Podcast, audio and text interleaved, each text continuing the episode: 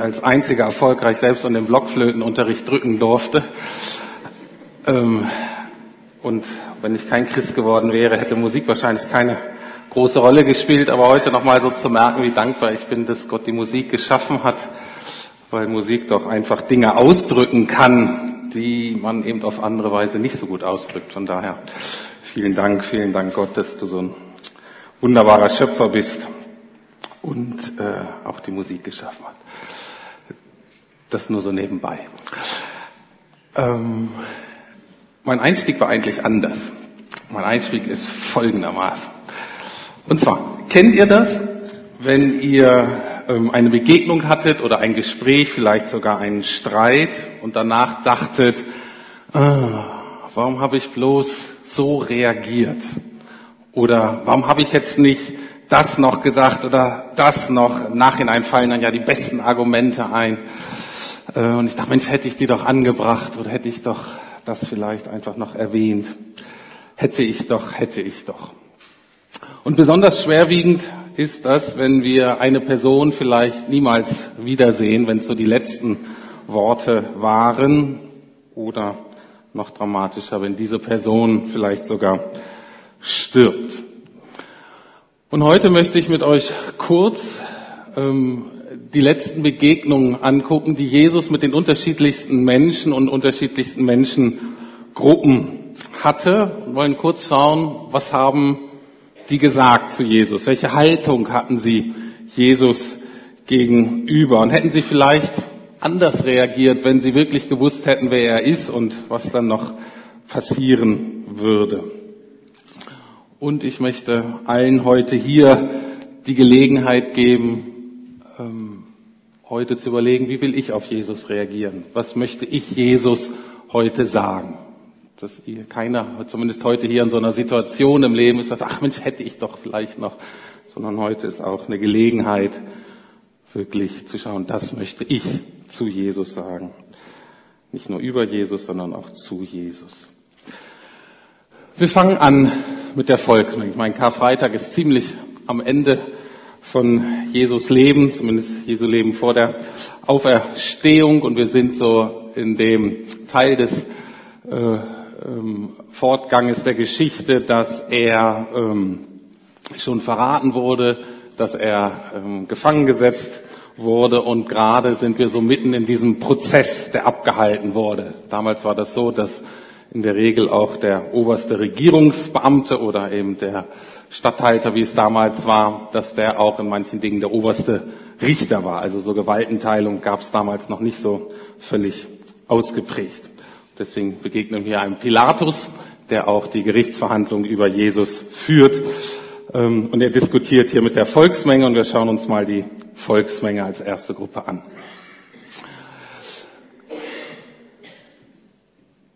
Aber wenn ich Barabbas freilasse, fragte Pilatus, was soll ich dann mit Jesus machen, der Christus genannt wird? Und alle schrien, kreuzige ihn. Warum, wollte Pilatus wissen. Was hat er denn verbrochen? Aber die Menge schrie nur noch lauter, kreuzige ihn. Und das ganze Volk rief schließlich, die Schuld an seinem Tod soll uns und unseren Kindern angerechnet werden. Damals ähm, hätte sich das so angehört, die sagen, das, das Blut dieses Mannes soll auf unseren Kopf kommen. Das heißt, wir wollen alle Verantwortung für den Tod dieses Mannes tragen. Das ist insofern ein bisschen verwunderlich, die Reaktion der Volksmenge, weil sie eine Woche vorher, zumindest die meisten von ihnen, genau das Gegenteil über Jesus dachten. Und da waren sie noch hellauf begeistert von Jesus. Da kam Jesus nach Jerusalem und alle haben gesagt, super, das ist unser neuer König. Wir sind begeistert. Die Volksmenge steht für Menschen oder für die Teile in uns selber, die begeistert sind von Jesus, wenn er mir Vorteile bringt. Aber wenn es Nachteile haben könnte, mich zu Jesus zu bekennen, wenn es mich wirklich was kostet, dann will ich lieber nichts mit Jesus zu tun haben. Kennen wir selber diese berechnende Haltung Jesus gegenüber? Die Volksmenge steht auch für die Wankelmütigkeit der öffentlichen Meinung. Und ich kann uns Einzelnen, aber uns als Gemeinde auch nur raten, uns nicht abhängig machen zu wollen von der öffentlichen Meinung. Das macht prinzipiell unfrei, wenn wir uns abhängig davon machen, was andere über uns denken. Ich denke, das ist eines der schlimmsten Gefängnisse, in die sich aber sehr viele Berliner heutzutage freiwillig begeben. Jemand hat es mal so ausgedrückt, eine Form dieses Gefängnisses. Wir geben unser Geld für Dinge aus, die wir nicht brauchen, um Menschen zu beeindrucken, die wir nicht mögen. Ziemlich dumm. Wir geben unser Geld für Dinge aus, die wir nicht brauchen, um Menschen zu beeindrucken, die wir nicht mögen. Eine Form von Abhängigkeit, eine Form von einem sozialen Gefängnis. Und dann sagt die Volksmenge aber noch was sehr Folgenschweres. Am Ende sagen sie ja, die Schuld an seinem Tod soll uns und unseren Kindern angerechnet werden. Und ich fürchte, dass sie nicht wussten, die Juden damals, was sie da eigentlich sagen. Denn es ist so, sie mussten die Verantwortung wirklich tragen. 40 Jahre später wurde Jerusalem völlig zerstört. Der Tempel wurde völlig zerstört. Ein paar Jahre später haben die Römer den letzten Widerstand des jüdischen Volkes platt gemacht und die waren so ärgerlich über dieses rebellische Volk, dass sie gesagt haben, das löschen wir ganz aus, das ganze Land wurden alle vertrieben und das war Beginn der Vertriebenheit, der Wanderschaft des jüdischen Volkes, fast 2000 Jahre ohne Land und wir wissen, was diesem Volk alles zugestoßen ist. Unter anderem deshalb, weil sie ihren König, den Gott extra zu ihnen gesandt hat, verworfen hat. Kleine Klammer auf, die nicht unbedingt zum Thema gehört. Natürlich steht dahinter schon auch Gottes Weisheit und ich bin auch davon überzeugt, dass Gott seinem Volk hoffentlich in naher Zukunft nochmal sehr gnädig sein wird, aber ähm, dennoch die Schuld, das, was sie erleiden mussten als Volk, war zum Teil dessen, dass sie sagten, das Blut dieses Mannes soll auf uns und unseren Kindern kommen. Und es ist gekommen. Schwenken wir nun unseren Fokus weg von der Menge auf eine einzelne Frau, die wahrscheinlich den wenigsten von uns so bekannt ist. Sie heißt nämlich Claudia Procula. Das wusste ich bis vor kurzem auch nicht. Ähm, und zwar war das die Frau von diesem Statthalter Pilatus. Und ihre Reaktion auf Jesus wird folgendermaßen beschrieben. Also während Pilatus auf dem Richterstuhl saß, also diese Verhandlung führte, schickte ihm seine Frau eine Nachricht. Lass diesen unschuldigen Mann in Ruhe. Ich hatte letzte Nacht seinetwegen einen schrecklichen Traum. In anderen Übersetzungen wird deutlich, was das war. Gott spricht prophetisch zu dieser Frau. Das heißt, die Frau träumt über Jesus. Gott zeigt dieser Frau im Traum, dass Jesus wirklich unschuldig ist und dass ihr Mann möglichst die Hände davon weglässt und alles tun sollte, damit er einen Freispruch bekommt. Und das Tolle an dieser Frau ist, dass sie sich traut, das ihrem Mann zu sagen. Wie geht es euch, wenn Gott so zu euch redet? Dann denkt man, ah, und war das nicht eingebildet und kann ich das? Die Frau ist ein Vorbild, sagt wirklich, Gott hat gesprochen und ich muss was meinem Mann sagen. Das ist wichtig. Deswegen die Frage an uns, wie hat Gott zu dir gesprochen? Hast du es ernst genommen und wie hast du reagiert? Die Frau reagiert richtig. Sie geht zum Mann und warnt ihm. Aber leider hört ihr Mann nicht auf sie. Jetzt schauen wir uns die Reaktion von Pilatus an. Es war der Brauch, dass der Statthalter, also Pilatus selbst, jedes Jahr anlässlich des Passafestes einen Gefangenen freiließ, den das Volk bestimmen durfte. In diesem Jahr saß ein berüchtigter Verbrecher namens Barabbas im Gefängnis. Als die Menge sich an diesem Morgen vor dem Haus von Pilatus versammelt hatte, fragte er sie, welchen soll ich für euch freilassen? Barabbas oder Jesus, den man den Christus nennt? Denn er wusste sehr wohl, dass sie Jesus nur aus Neid verhaftet hatten. Also Pilatus stimmt im Grunde der Diagnose Gottes zu. Die Gott der, seiner Frau im Traum gesagt hat. Also er wusste, das stimmt hier alles nicht, es ist nur Neid, der hat eigentlich nichts verbockt. Aber Pilatus sah, dass er so nicht weiterkam und dass sich ein Tumult anbahnte. Da ließ er sich eine Schüssel mit Wasser bringen und wusch sich vor den Augen der Menge die Hände mit den Worten, ich bin unschuldig am Blut dieses Mannes. Die Verantwortung liegt bei euch. Pilatus ist wahrscheinlich so ein typischer pragmatischer Machtpolitiker. Und in diesem Fall hat er erkannt, wenn ich meine Macht sichern möchte hier, ist es für mich besser, neutral zu bleiben. Und er dachte, er könnte neutral bleiben. Er möchte selber eine weiße Weste behalten und ja, dachte wirklich, er könnte neutral bleiben. Er würde keinerlei Verantwortung hier haben. Ist es möglich, bei Jesus neutral zu bleiben? Denkst du, dass du, was Jesus betrifft, neutral bleiben kannst? Ich kann das gut nachvollziehen, diese Haltung.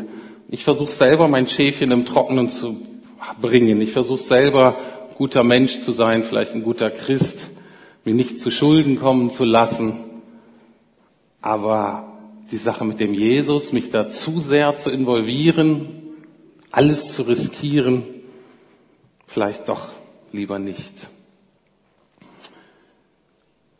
Da ließ er sich eine Schüssel mit Wasser bringen und wusch sich vor den Augen der Menge die Hände mit den Worten, ich bin unschuldig am Blut dieses Mannes. Die Verantwortung liegt allein bei euch. Wirklich.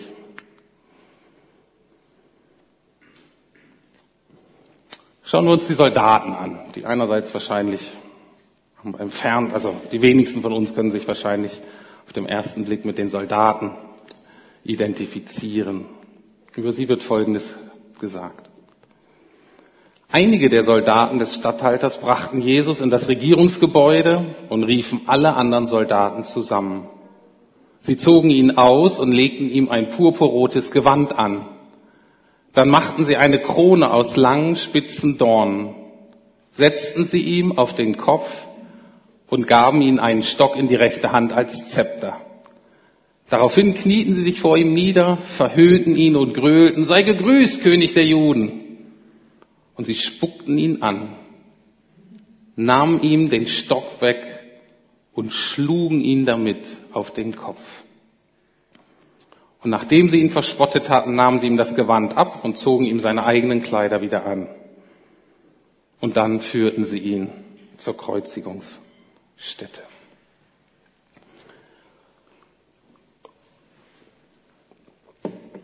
Wie gesagt, die wenigsten von uns würden wahrscheinlich so sich Jesus gegenüber verhalten oder das sagen. Aber ich habe ein bisschen drüber nachgedacht, habe gesagt, die waren natürlich in einer sehr sicheren Machtposition. Alle weltliche Macht hatten sie hinter sich. Sie konnten sich lustig machen, ohne was zu riskieren. Sie wussten, die Lacher waren auf ihrer Seite. Es war eine Gruppe, wo ein Wort das andere gibt.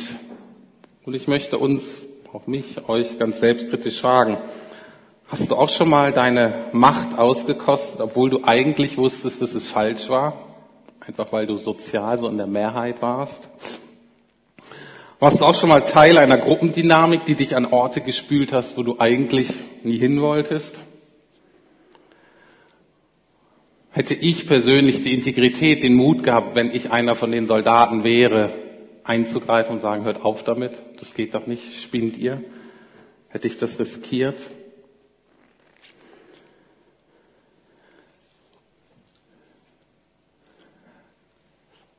Einzelne Spötter wird es immer geben und die gab es auch damals. Gute, sonst ehrenwerte Mitbürger. Von denen wird Folgendes gesagt. Die Leute, die vorübergingen, schüttelten den Kopf und riefen höhnisch, du wolltest doch den Tempel niederreißen und in drei Tagen wieder aufbauen. Wenn du Gottes Sohn bist, dann hilf dir selbst und steig herab vom Kreuz. Wie gesagt, einzelne Spötter wird es immer geben. Schlimmer ist es, dass damals die religiösen Führer in die gleiche Kerbe geschlagen haben.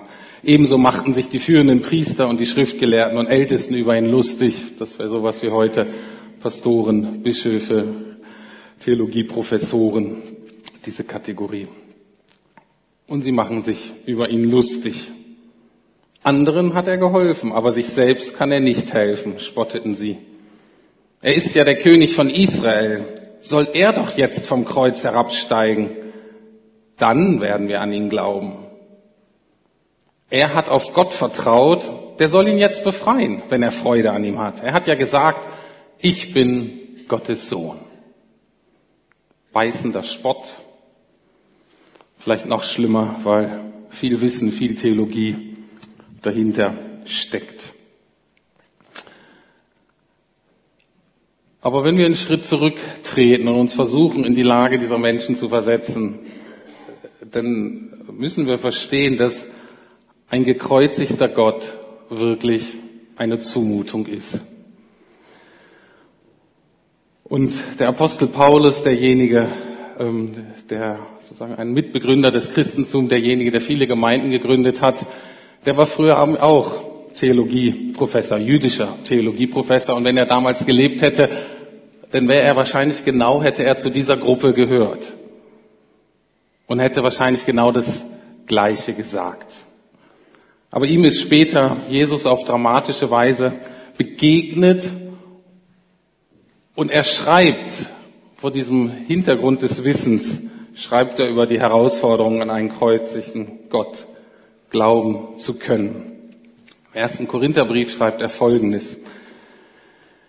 Die Juden wollen Wunder sehen, die Griechen fordern kluge Argumente. Wir jedoch verkündigen Christus, den gekreuzigten Messias.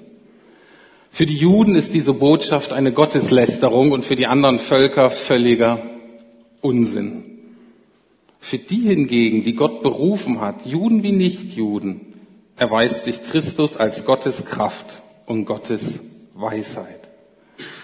Denn hinter dem scheinbar so widersinnigen Handeln Gottes steht eine Weisheit, die alle menschliche Weisheit übertrifft. Gottes vermeintliche Ohnmacht stellt alle menschliche Stärke in den Schatten. Paulus macht hier deutlich, dass das, was da geschieht, wir uns eben nicht selber erklären können, seien wir noch so gelehrt. Da ist ein Teil drin, was Gott uns selber irgendwie erklären muss, was Gott uns selber zeigen muss. Philosophisch heißt das, Gott muss das offenbaren. Es gibt einen Teil des Wissens, was wir nicht haben können, wenn Gott nicht selber sich entscheidet, ich sag euch das, ich zeige euch das selber. Und ich bin davon überzeugt, dass ich hätte Gott mir das nicht auch geoffenbart in seiner Gnade, wäre ich einer von denen gewesen, die entweder entsetzt gewesen wären oder aber einfach ungläubig den Kopf geschüttelt hätten. Wie kann man nur so einen Schwachsinn glauben? Dieser gekreuzigte Gott ist eine Zumutung.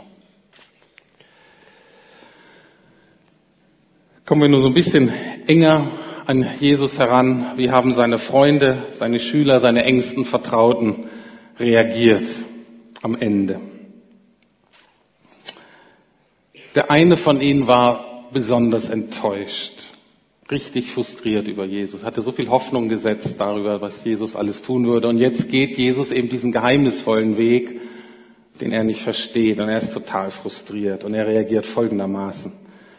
Also ging Judas direkt auf Jesus zu. Ich grüße dich, Rabbi, rief er und gab ihm einen Kuss. Und dieser Kuss war das Zeichen des Verrates. Jetzt wussten die Leute, ah, das ist der Jesus und die Soldaten kamen und haben Jesus gefangen genommen. Was hast du schon alles getan, weil du so enttäuscht warst von Jesus? Weil er einfach nicht das getan hat, was du dir gewünscht hast. Wir tun dann schreckliche Dinge. Dinge, die nicht zusammenpassen, auch nicht zu uns passen. Wir verraten durch einen Kuss. Und die anderen elf, von denen wird am Ende nur gesagt, da ließen ihn alle seine Jünger im Stich und flohen. Ich habe das Bild hier von dem Garten, ähm, der am Sonntag deutlich gemacht, dass die vorher schon geflohen sind, als Jesus wirklich Unterstützung und Trost braucht und sagte, Mensch, bleib bei mir und betet. Und da haben die seine Freunde eben geschlafen, weil sie nicht geschafft haben, in dieser geistlich negativen Dichte wach zu bleiben. Und am Ende sind sie alle geflohen. Und ich habe mich so gut wiedergefunden. Wie oft habe ich ihn schon verleugnet? Wie oft habe ich mich schon nicht getraut, zu ihm zu stehen?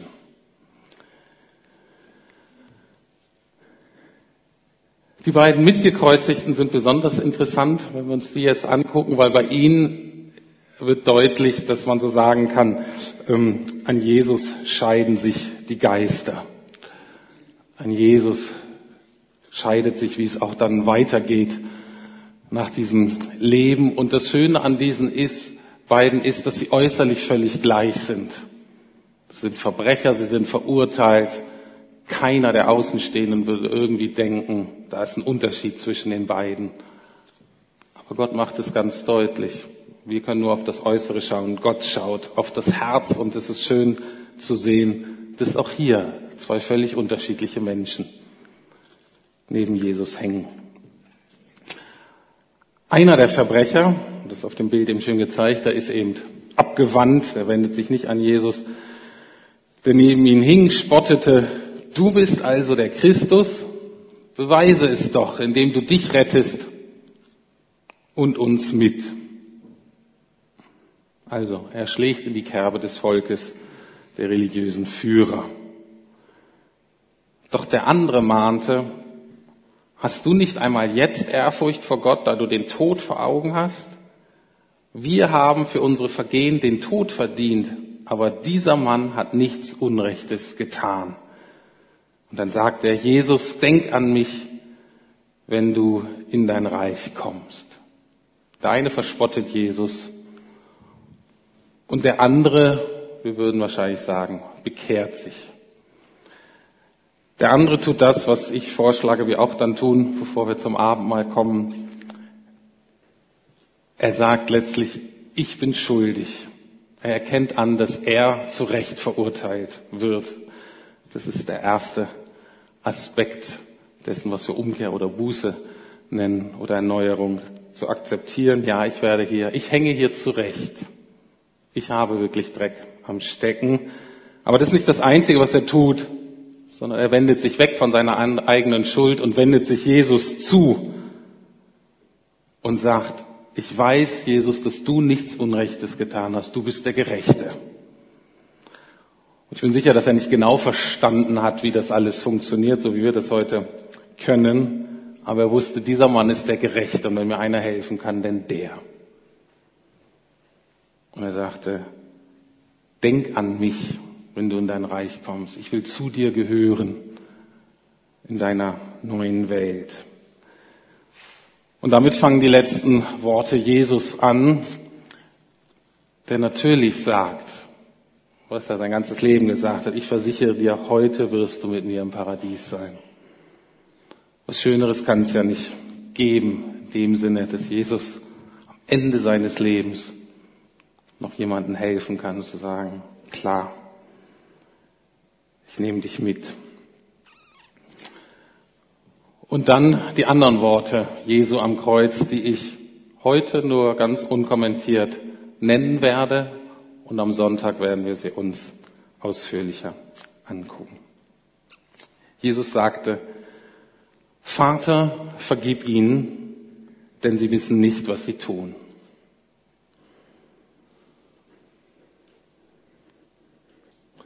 ich habe Durst.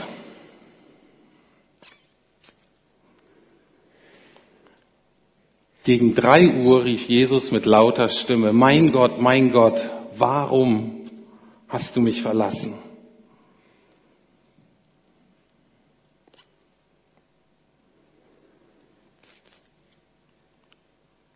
Es ist vollbracht.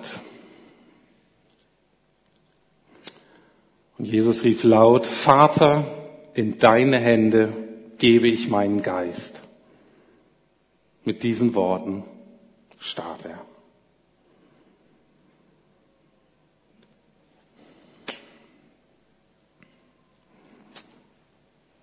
Eine wichtige Reaktion haben wir noch, nämlich von dem römischen Hauptmann, der dem Kreuz gegenüberstand und der das alles mit angesehen hat, wie Jesus gestorben war. Und der rief, ja, dieser Mann war wirklich Gottes Sohn.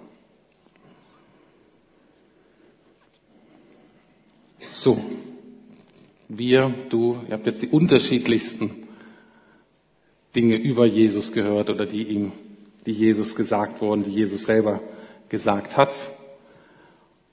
Und ich möchte euch jetzt zwei Minuten Stille geben, ganz für euch persönlich, um uns, um euch die Gelegenheit zu geben, was sage ich jetzt Jesus? Was möchte ich Jesus jetzt sagen? Und danach werden wir noch gemeinsam ein Sündenbekenntnis zur Vorbereitung auf das Abendmahl beten. Aber jetzt erstmal, was willst du Jesus sagen?